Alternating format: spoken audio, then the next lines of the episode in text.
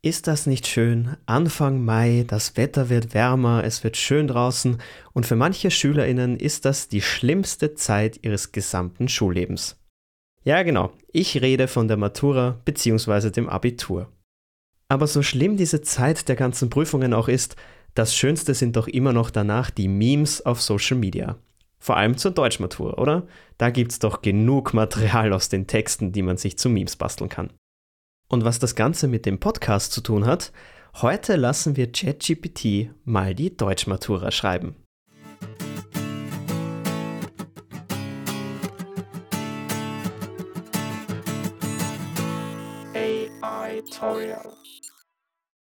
Und zwar beschäftigen wir uns mit dem Thema 2 von den drei möglichen, weil ich die Themen nämlich großartig fand. Zum einen kam ein Text über Sprachübersetzungen mit Computertechnologie und es wurde sogar der Begriff neuronale Netze verwendet. Das ist doch das Thema für den Podcast, oder? Und der zweite Text war auch ganz schön, nämlich was Emojis in der Sprache verloren haben. Ach, ist das toll. Direkt Handherz-Emoji an diese Deutschmatura. Und das werden wir uns jetzt mit ChatGPT ansehen. Der erste Text ist eine Erörterung und ich lese jetzt einfach mal die Angabe und dann auch die erste Textbeilage vor. Ich werde das Ganze auch gleich in die Podcast-Beschreibung als Link reinpacken. Die Angaben gibt es nämlich öffentlich bereits und die kann sich jeder auch ganz alleine mal durchlesen oder auch die anderen Themen. Aber kommen wir mal zur Erörterung. Hier kommt die erste Textbeilage, um die es geht.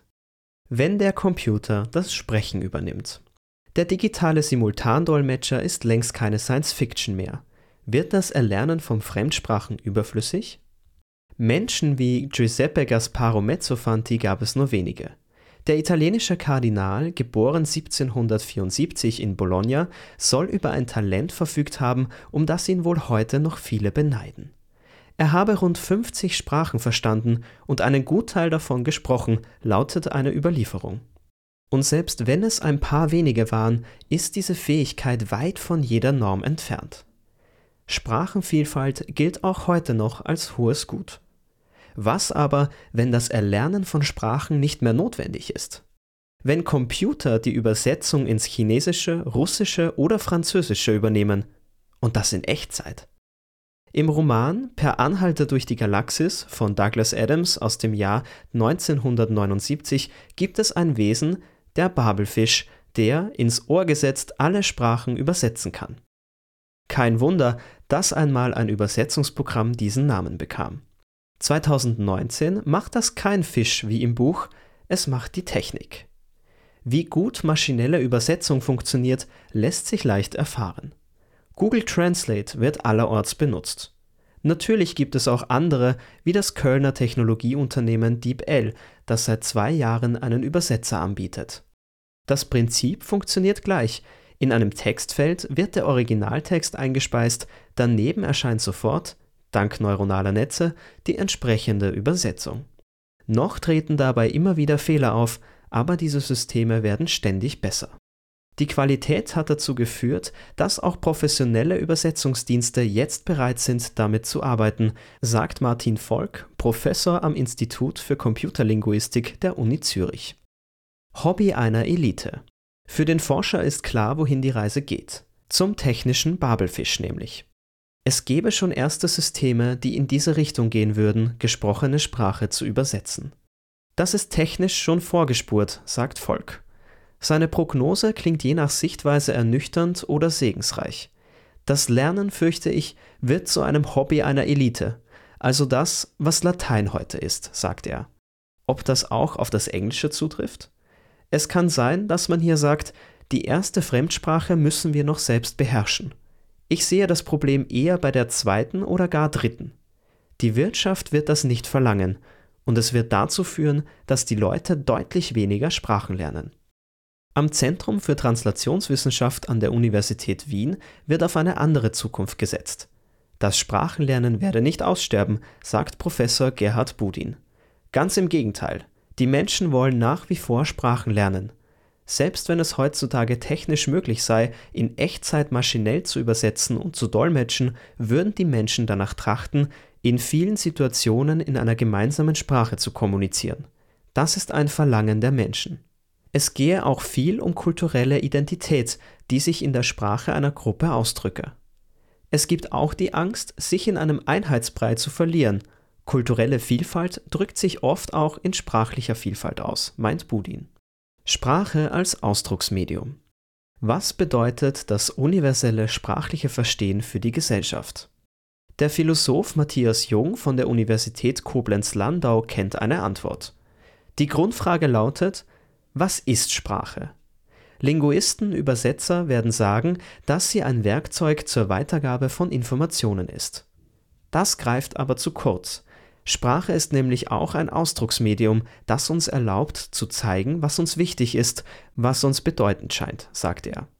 Sprachen würden sich darin stark unterscheiden, wie sie Wirklichkeit gliedern. In Australien gibt es Stämme, die beziehen alle Orte auf Berge, die sich dort befinden. Mit Begriffen wie Nord oder Süd fange ich daher wenig an. Das ist sicher ein extremes Beispiel, aber es zeigt sehr schön, dass es Unterschiede in der Grundhaltung zur Welt gibt. Hart getroffen von den technischen Umwälzungen werden ganze Branchen.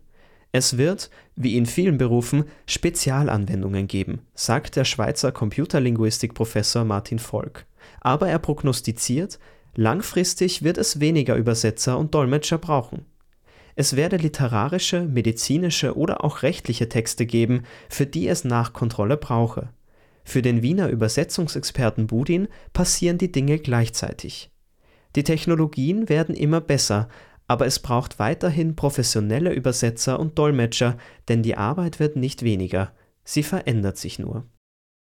Bildungseffekt Der Bildungseffekt dürfe nicht außer Acht gelassen werden, sagt Philosoph Jung. Eine fremde Sprache zu erlernen, macht uns reflektierter in Bezug auf die eigene Sprache und Kultur. Die Erfahrung, dass in anderen Sprachen die Wirklichkeit mit anderen Mitteln artikuliert werde, andere Dinge wichtig seien als in der Muttersprache, schärft den Blick für eigene und Fremde gleichzeitig. Wer mehrere Sprachen beherrscht, für den sieht die Welt farbiger aus. Dass Datenkraken wie Google mit Texten en gros gefüttert werden, habe natürlich auch eine gefährliche Komponente. Mit unseren digitalen Werkzeugen hinterlassen wir Spuren, sagt Volk, und meint damit vorwiegend Verschriftlichtes. Noch, muss man wohl hinzufügen. Das war die erste Textbeilage und nun zur Aufgabenstellung der Erörterung. Lesen Sie den Bericht Wenn der Computer das Sprechen übernimmt von Peter Meyer aus der Online-Ausgabe der Tageszeitung Der Standard vom 8. Februar 2019. Verfassen Sie nun die Erörterung und bearbeiten Sie dabei die folgenden Arbeitsaufträge. Benennen Sie die beiden in der Textbeilage dargelegten Positionen zu den Auswirkungen neuer Übersetzungstechnologien. Diskutieren Sie die Frage, ob das Erlernen von Fremdsprachen angesichts dieser Technologien überflüssig wird. Setzen Sie sich mit möglichen Auswirkungen dieser technologischen Entwicklung auf den gesellschaftlichen Umgang mit Mehrsprachigkeit und Sprachenvielfalt auseinander. Schreiben Sie zwischen 540 und 660 Wörter. Markieren Sie Absätze mittels Leerzeilen. Ah, ich fühle mich direkt wieder wie in der Schule, ist das schön. und die Textbeilage mit der Aufgabenstellung habe ich eins zu eins so eingegeben und ChatGPT einfach mal machen lassen. Und so viel kann ich vorwegnehmen. Ich war schon erstaunt, wie gut das funktioniert hat, einfach die Angabe zu nehmen und dem Tool zu füttern.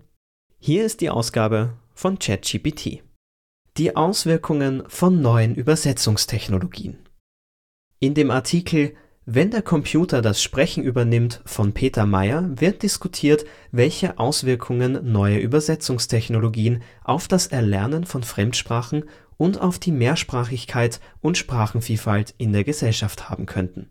Zwei unterschiedliche Positionen werden dargelegt. Für Martin Volk, Professor am Institut für Computerlinguistik der Universität Zürich, wird das Erlernen von Fremdsprachen in Zukunft überflüssig, da Übersetzungstechnologien immer besser werden und schon heute von professionellen Übersetzungsdiensten verwendet werden. Er prognostiziert, dass das Lernen zu einem Hobby einer Elite wird, ähnlich wie Latein heute. Das Problem sieht er nicht bei der ersten Fremdsprache, die noch selbst beherrscht werden muss, sondern bei der zweiten oder gar dritten die Wirtschaft werde es nicht verlangen, dass Menschen viele Sprachen sprechen. Das könne dazu führen, dass Menschen deutlich weniger Sprache lernen wollen. Die Wirtschaft werde es nicht verlangen, dass Menschen viele Sprachen sprechen. Das könnte dazu führen, dass Menschen deutlich weniger Sprachen lernen werden. Die Universität Wien sieht das anders. Professor Gerhard Budin vom Zentrum für Translationswissenschaft glaubt, dass die Menschen trotz der technischen Möglichkeit, in Echtzeit maschinell zu übersetzen und zu dolmetschen, nach wie vor Sprachen lernen wollen. Das Verlangen, in vielen Situationen in einer gemeinsamen Sprache zu kommunizieren, werde bleiben. Zudem gehe es um kulturelle Identität, die sich in der Sprache einer Gruppe ausdrückt. Budin betont, dass die sprachliche Vielfalt auch die kulturelle Vielfalt widerspiegelt und dass es eine Angst gibt, sich in einem Einheitsbrei zu verlieren. An dieser Stelle werde ich kurz mal einhaken. Die Einleitung klingt ja erstmal ganz solide, aber was mir ein bisschen fehlt, sind kurze Details über den Artikel, also von welchem Medium kam der Artikel und auch von wann. Der Zeitkontext ist gerade im Technologiebereich ja enorm wichtig. Die Zusammenfassung und damit auch der erste Aufgabenpart der ganzen Erörterung ist auch, finde ich, recht solide gelungen. Ich finde aber, er hält sich ein bisschen strikt an den Ausgangstext. Von SchülerInnen wird ja bei der Matura immer wieder gefordert, dass sie das Gelesene in den eigenen Worten wiedergeben. Und das wurde hier, finde ich, von ChatGPT ein bisschen verabsäumt. Natürlich ist die Zusammenfassung solide, aber ich glaube, das gibt zumindest ein paar Abzüge im Gesamtbild. Gehen wir mal weiter in der Erörterung. Die Frage ist, ob das Erlernen von Fremdsprachen tatsächlich obsolet wird. Übersetzungstechnologien können zwar immer besser werden, aber sie haben auch ihre Grenzen. So können sie beispielsweise die verschiedenen Sprachnuancen nicht verstehen und wiedergeben. Auch Ironie und Wortspiele werden oft nicht richtig erkannt und übersetzt. Das Erlernen von Fremdsprachen ermöglicht ein besseres Verständnis der Sprache und Kultur des Landes, in dem sie gesprochen wird es ermöglicht auch eine tiefere zwischenmenschliche Kommunikation und fördert das Verständnis für andere Kulturen. Darüber hinaus kann es auch berufliche Vorteile bieten, da es oft eine wichtige Qualifikation für internationale Geschäfte und Beziehungen darstellt. Und hier hake ich auch gleich wieder ein, denn dieser Absatz war die ganze Diskussion, also eigentlich der wichtigste Punkt in dieser Erörterung, der auch ein eigener Teil der Aufgabe ist. Und ich finde, die Argumente waren sehr oberflächlich. Es gab nicht mal eine Argumentstruktur, so wie man es ja für solche Texte gelernt bekommt. Es gab jetzt zum Beispiel keine Behauptung mit folgendem Beweis und Beispiel, auch kein Fünfsatz. Ich meine, gut, es war nur ein Absatz. Ein Fünfsatz wäre für das ganze Thema wahrscheinlich anzuwenden, aber es gab keine Struktur. Das waren einfach ein paar Fetzen, die hingeworfen wurden, ohne die Argumentation überhaupt zu begründen oder zu beweisen. Und dadurch finde ich auch, hatte es sehr harte Übergänge zwischen diesen Mini-Argumenten.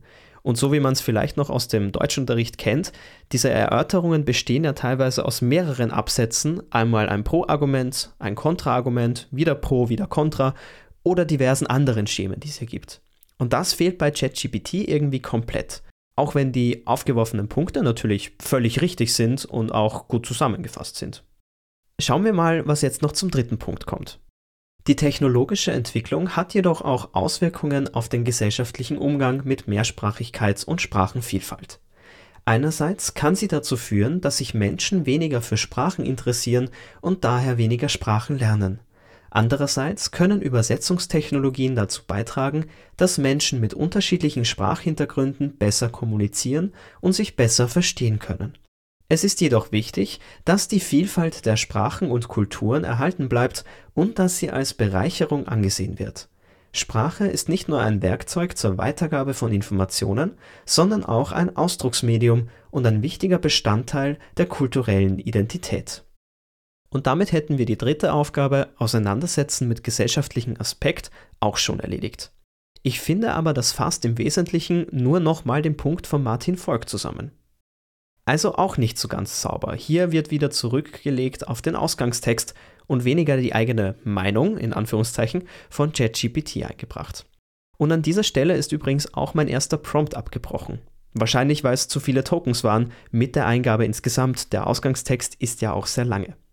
Da die Erörterung aber noch nicht zu Ende war, habe ich also noch einen zweiten Prompt geschickt, und zwar die Erörterung zu Ende zu führen und auch noch die letzte Aufgabe zu erledigen, nämlich das Auseinandersetzen von technologischen Entwicklungen auf gesellschaftlichen Umgang mit Mehrsprachigkeit und Sprachenvielfalt.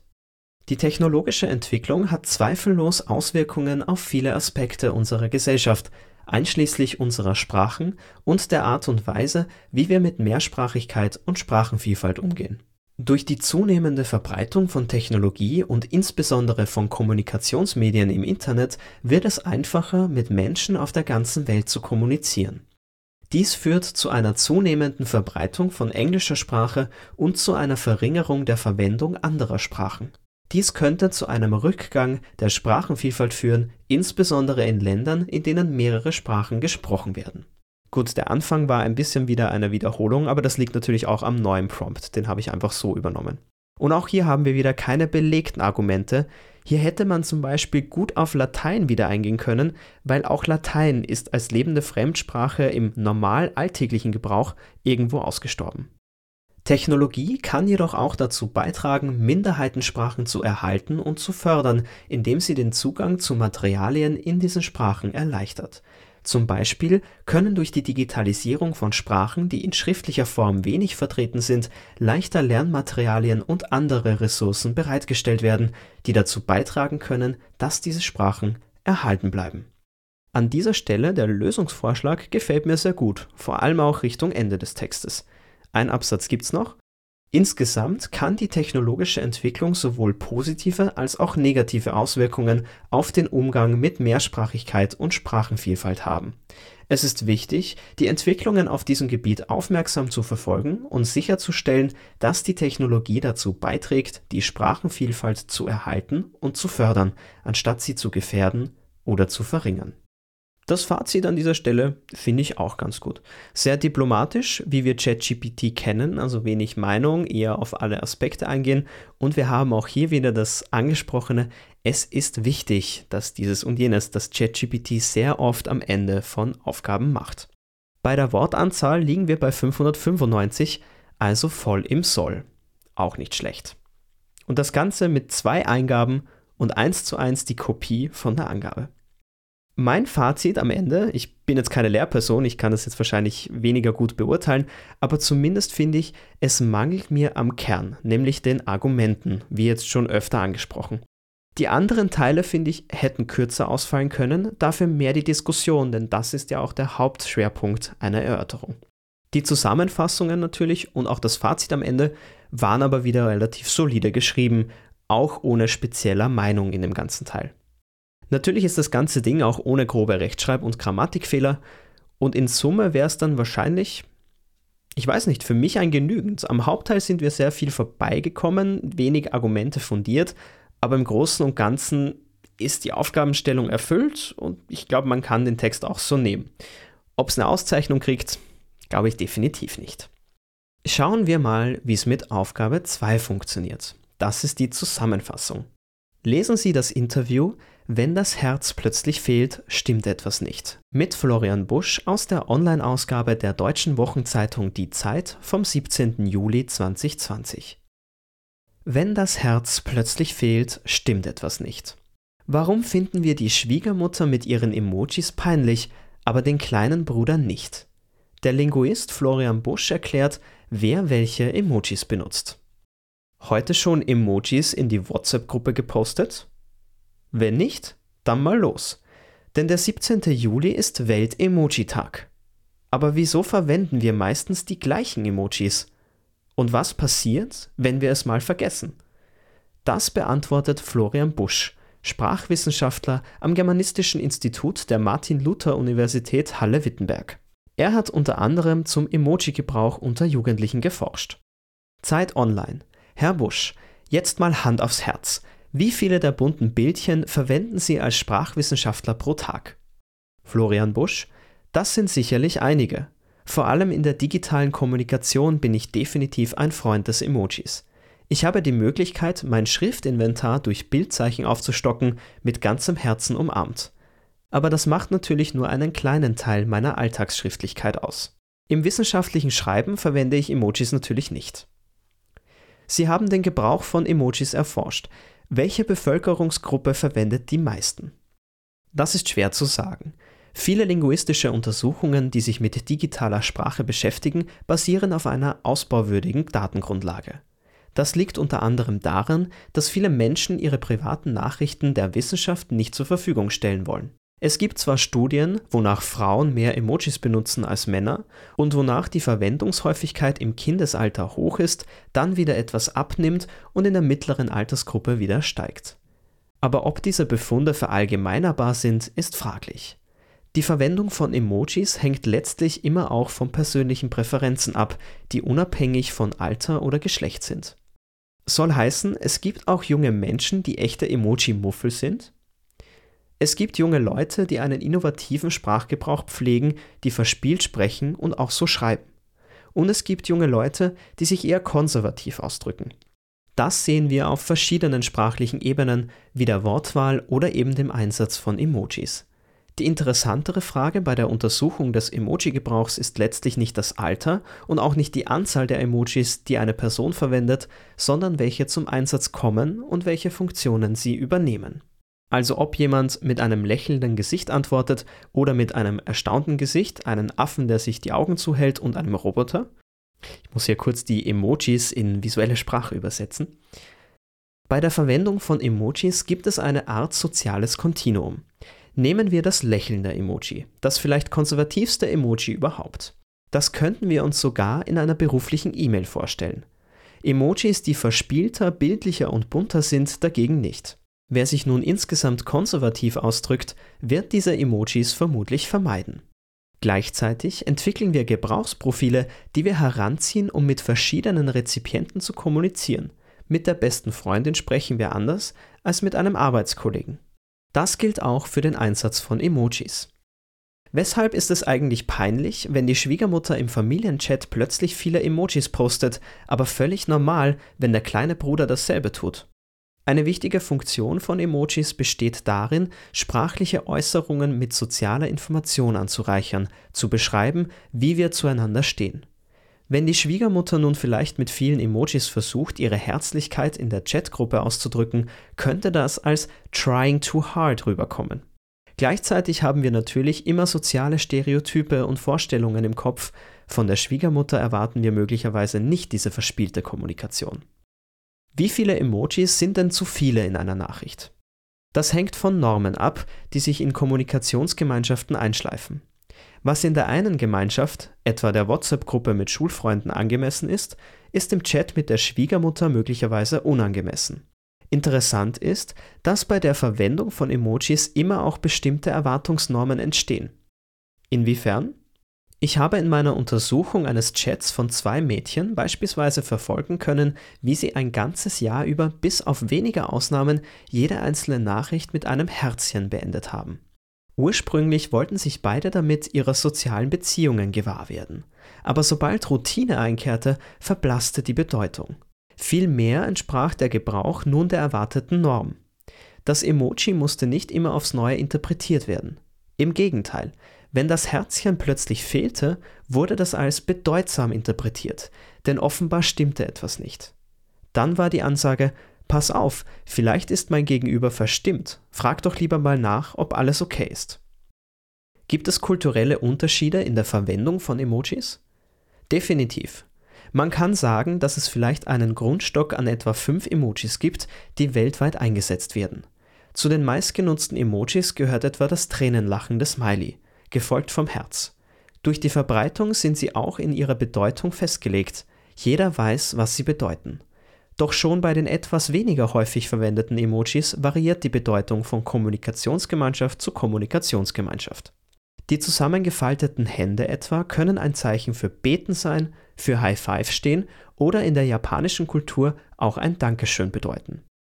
Man liest häufig, Emojis seien eine eigene Sprache. Stimmt das? Nein, ich würde es eher eine Ergänzung unserer Schriftsprache nennen. So wie wir mündlich mit Lautstärke, Tonlage und Geschwindigkeit einen bestimmten Gemütszustand vermitteln können, können wir das in der Schriftsprache mit Emojis. Sie dienen als Interpretationsrahmen. Sie kommentieren das, was wir mit sprachlichen Mitteln verschriftlicht haben. Sie kommentieren das, was wir mit sprachlichen Mitteln verschriftet haben. Und sie sind meines Erachtens deshalb auch weniger als Alternative zu Wörtern zu sehen als zu Interpunktionszeichen. Wer einen Satz mit Fragezeichen, Rufzeichen beendet, könnte das auch mit einem Emoji ausdrücken. Wieso sind Emojis eigentlich vor allem in den vergangenen zehn Jahren so erfolgreich geworden? Emoticons wie Doppelpunkt minus Klammer zu gibt es doch schon seit Jahrzehnten. Das hat zwei Gründe. Erstens wurden Emojis erst 2010 in den Unicode-Standard aufgenommen. Seitdem können Emojis auf verschiedenen Systemen und Geräten vergleichbar angezeigt werden. Zweitens haben wir durch das Smartphone einen exorbitanten Anstieg der Alltagsschriftlichkeit erfahren. Wir schreiben nicht mehr nur im schulischen oder professionellen Kontext, sondern auch privat rund um die Uhr. Was sagen Sie eigentlich zu der Behauptung, durch Emojis würde unsere Sprache verrohen oder sie würden unserem Sprachvermögen schaden? Dem würde ich entschieden widersprechen. Emojis verursachen kein weniger an Sprache, sondern sie ergänzen die Sprache und sorgen für mehr sprachliche Variabilität und Schreibstile. Auch Kinder und Schüler verlernen dadurch nicht die traditionelle Schriftsprache. Es gibt aus linguistischer Sicht keine Hinweise darauf, dass Kinder nicht mehr unterscheiden können, wann und wo sie Emojis einsetzen und wann nicht. Emojis haben ihren Platz in unserer Sprache, aber deshalb werden sie unsere Sprache nicht ersetzen oder schädigen. Puh, ich muss sagen, das ist schon wieder ganz schön anstrengend. Die Texte sind ganz schön lang gewesen. Und vor allem tue ich mir beim Sprechen sehr schwer, weil sie offensichtlich fürs Lesen geschrieben sind und nicht fürs Sprechen und teilweise sehr lang und in verschiedene Schachteln ausufern. Aber naja, das war die Textbeilage und jetzt kommt die Aufgabenstellung. Schreiben Sie nun die Zusammenfassung und bearbeiten Sie dabei die folgenden Arbeitsaufträge. Geben Sie diejenigen Faktoren wieder, die die Verwendung von Emojis beeinflussen können. Beschreiben Sie die Möglichkeiten, die der Gebrauch von Emojis eröffnet, sowie die Gründe für ihren Erfolg. Schreiben Sie zwischen 270 und 330 Wörter. Markieren Sie Absätze mittels Leerzeilen. Das Ganze wieder eins zu eins eingegeben und ChatGPT gefüttert und ChatGPT war am Anfang etwas verzweifelt. Ich bekam zuerst nur eine englische Ausgabe und das mehrmals und musste die Eingabe etwas verfeinern und ChatGPT mal klar machen, welche Rolle es einnehmen soll. Und dann ging es tatsächlich. Und wie ich es mir vorstellen würde, Zusammenfassung und ChatGPT wäre doch das Emoji mit zwei Personen und einem Herz in der Mitte, oder? Hier kommt die Zusammenfassung. Im Artikel Wenn das Herz plötzlich fehlt, stimmt etwas nicht, veröffentlicht am 17. Juli 2020 von der Zeit Online, erklärt der Sprachwissenschaftler Florian Busch, wie Emojis benutzt werden und welche Auswirkungen sie auf unsere Gesellschaft haben. Emojis sind kleine Bildsymbole, die in der digitalen Kommunikation verwendet werden. Sie werden häufig in Textnachrichten, E-Mails, sozialen Medien und anderen Online-Kommunikationsformen eingesetzt. Super solide Einleitung, oder? Alle wichtigen Facts sind da, wer spricht, worum geht's und für alle, die es nicht wissen, nochmal ganz kurz erklärt, was Emojis überhaupt sind. Das ist doch eine glatte Eins nur für die Einleitung, oder? Okay, sorry, ist schon gut. Ich habe sie geschrieben. Das hat ChatGPT nämlich nicht machen wollen, obwohl das essentiell für eine schulische Zusammenfassung ist. Also da wäre auch schon wieder viel abgezogen worden dafür das muss ich dir schon ankreiden, ChatGPT, dass ich jetzt auch noch Arbeit habe, obwohl ich es mir eigentlich schon richtig billig gemacht habe und diese Texte von der Angabe vorlese und deine Ausgaben lese. Naja, gehen wir erstmal weiter. Emojis haben einen festen Platz in unserer digitalen Kommunikation eingenommen und werden oft als Ergänzung zu Textnachrichten verwendet. Die Verwendung von Emojis wird jedoch von verschiedenen Faktoren beeinflusst, wie persönlichen Präferenzen, Alter, Geschlecht und sozialen Normen. Während jüngere Generationen tendenziell mehr Emojis verwenden, gibt es auch junge Menschen, die nicht gerne Emojis nutzen. Die Wahl der Emojis hängt letztendlich von der Funktion ab, die sie in einer Nachricht erfüllen sollen und variiert je nach Empfänger der Nachricht. Während ein simples lächelndes Emoji in einer geschäftlichen E-Mail als angemessen empfunden werden kann, sind verspieltere, bildliche und buntere Emojis in diesem Kontext eher unangemessen. Ja, ich finde, die Kernaussagen sind wieder gut wiedergegeben. Aufgabe 1 ist erstmal abgehakt, würde ich sagen. Emojis tragen dazu bei, sprachliche Äußerungen mit sozialer Information anzureichern und zu beschreiben, wie wir zueinander stehen. Eine Nachricht mit vielen Emojis kann jedoch auch als trying too hard empfunden werden, insbesondere wenn sie von einer Person stammt, von der wir es nicht erwarten würden. Obwohl die Verwendung von Emojis nicht immer perfekt verstanden wird, haben sie dennoch einen hohen Erfolg aufgrund ihrer Fähigkeit, komplexe Emotionen schnell und unkompliziert auszudrücken. Emojis ermöglichen auch, Gefühle wie Ironie oder Sarkasmus auszudrücken, die in der digitalen Kommunikation oft schwierig zu erkennen sind. Und that's it. 255 Wörter mit meiner Einleitung Also gerade noch so im Limit bei plus minus 10% von der Zusammenfassung. Aufgabe 2 ist aber auch abgehakt mit dem Absatz. Und ich muss sagen, mir fehlt da was. Generell finde ich, ist kein Bezug mehr in der Zusammenfassung zu Bushs Aussagen, auch keine indirekten Reden mehr, einfach nur so mehr zusammengefasst. Als Beispiel die erwähnte Schwiegermutter von Bush. Die hätte man schon wieder anbringen können, denn das war ein sehr spezifisches Beispiel, warum das als trying too hard empfunden wird. Und da fehlt mir der Kontext, welche Emojis werden denn zu häufig benutzt. Und einige Aspekte, die in der gesamten Zusammenfassung komplett ausgelassen werden, ist zum Beispiel, dass der Titel von der Geschichte, also vom Artikel mit den zwei besten Freundinnen, wo plötzlich das Herz fehlt, gar nicht mehr vorkommt.